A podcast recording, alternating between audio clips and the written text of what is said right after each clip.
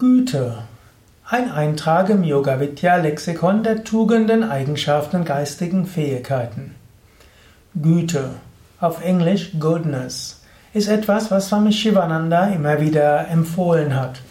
Er hat im Wesentlichen seine Lehren zusammengefasst ja, auf zwei Weisen. Einmal hat er gesagt, diene, liebe, gib, reinige, meditiere, verwirkliche. Und dann geht es weiter, be good, do good. Sei gütig und tue Gutes.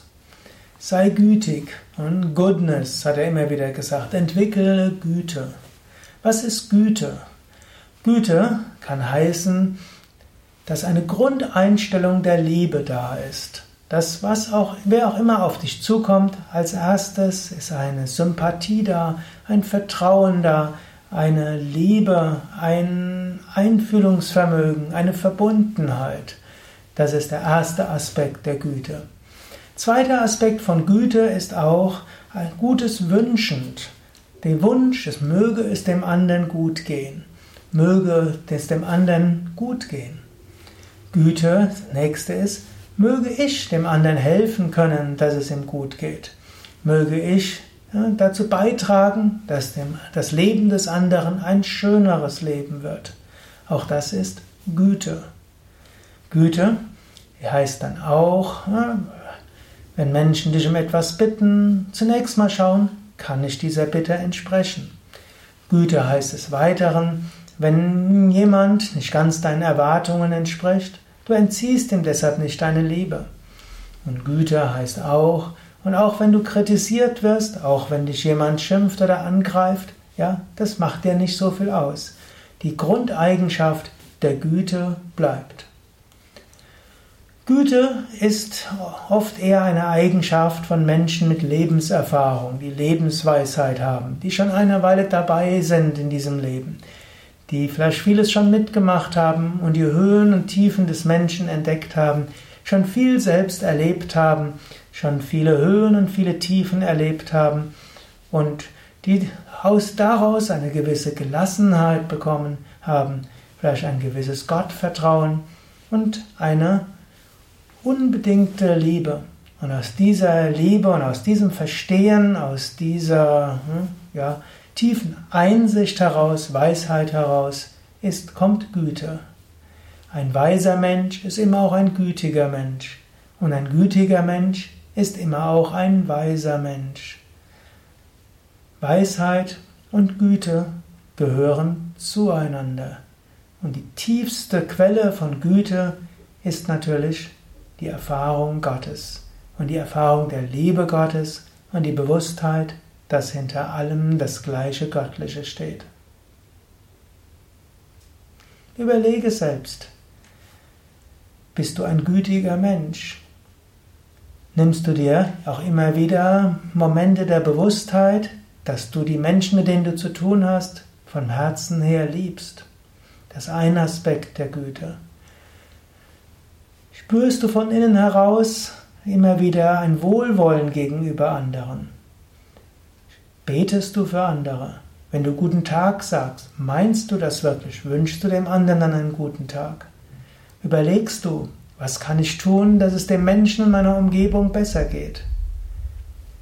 Wenn du angegriffen wirst oder Menschen deinen Erwartungen nicht entsprechen, wie gehst du damit um? Das sind nur einige Aspekte der Güte. Und das Schöne ist, du kannst deine Güte entfalten.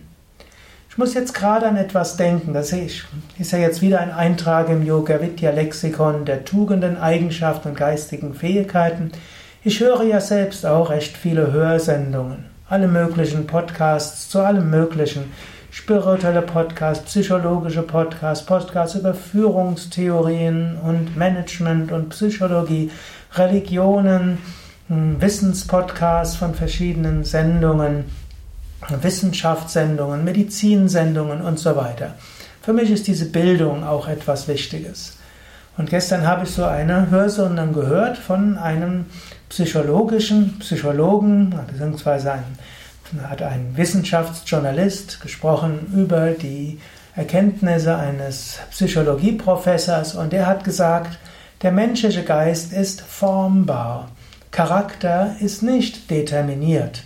Er hat sogar gesagt, es gibt Zwillingsstudien, die zeigen, dass Zwillinge, die bei der Geburt in getrennt wurden und in unterschiedliche Familien kamen, das ist anscheinend gerade im Zweiten Weltkrieg relativ häufig passiert, gerade in Amerika, wenn der Vater eben im Krieg war und die Mutter nicht Zwillinge aufziehen konnte.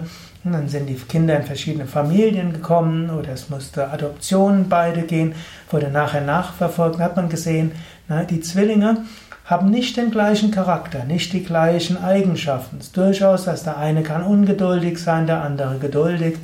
Der eine kann aufbrausender sein, der andere eher ängstlich und so weiter. Es gibt nicht die große Determiniertheit von Geburt an. Menschen können Zeit ihres Lebens auch an ihrem Charakter arbeiten. Es wird sogar gesagt, sogar an ihrem Temperament. Ich habe ja bisher regelmäßig gesagt, Temperament ist vorgegeben, so wie es im Ayurveda gesagt wird. Swami Shivananda hat das übrigens nicht gesagt. Er hat immer gesagt, über dein Denken und dein Verhalten kannst du auch deinen Charakter ändern. Das scheint jetzt die moderne Ansicht der Wissenschaftler zu sein. Du kannst durch Denken und Handeln deinen Charakter ändern. Und es ist, zum einen fängst du an mit Denken, du fängst an mit, gehst weiter mit Fühlen und dann musst du danach handeln. Und wenn du ein paar Mal so danach gehandelt hast, dann wird das langsam zu deinem Charakterzug. So wie Swami Shivananda gesagt hat, sähe einen Gedanken und du erntest eine Tat. Sähe eine Tat und du erntest eine Gewohnheit. Sähe eine Gewohnheit und du erntest einen Charakter. Sähe einen Charakter und du erntest ein Schicksal. In diesem Sinne, achte auf deine Gedanken, handle so, wie es den Tugenden entspricht, die du entwickeln willst, und so kannst du davon überzeugt sein, das wird einen Einfluss auf deinen Charakter haben. Sag nicht ständig, so bin ich halt, hm, sondern arbeite an dir. Natürlich, in der Tiefe deines Wesens bist du jetzt vollkommen und perfekt. Aber auf einer relativen Ebene sei nicht zufrieden mit dem, wie du jetzt so einfach reagierst, sondern arbeite an dir, entwickle dich, kultiviere dich. Das ist mindestens mein Tipp. Mein Name Sukadev von www.yoga-vidya.de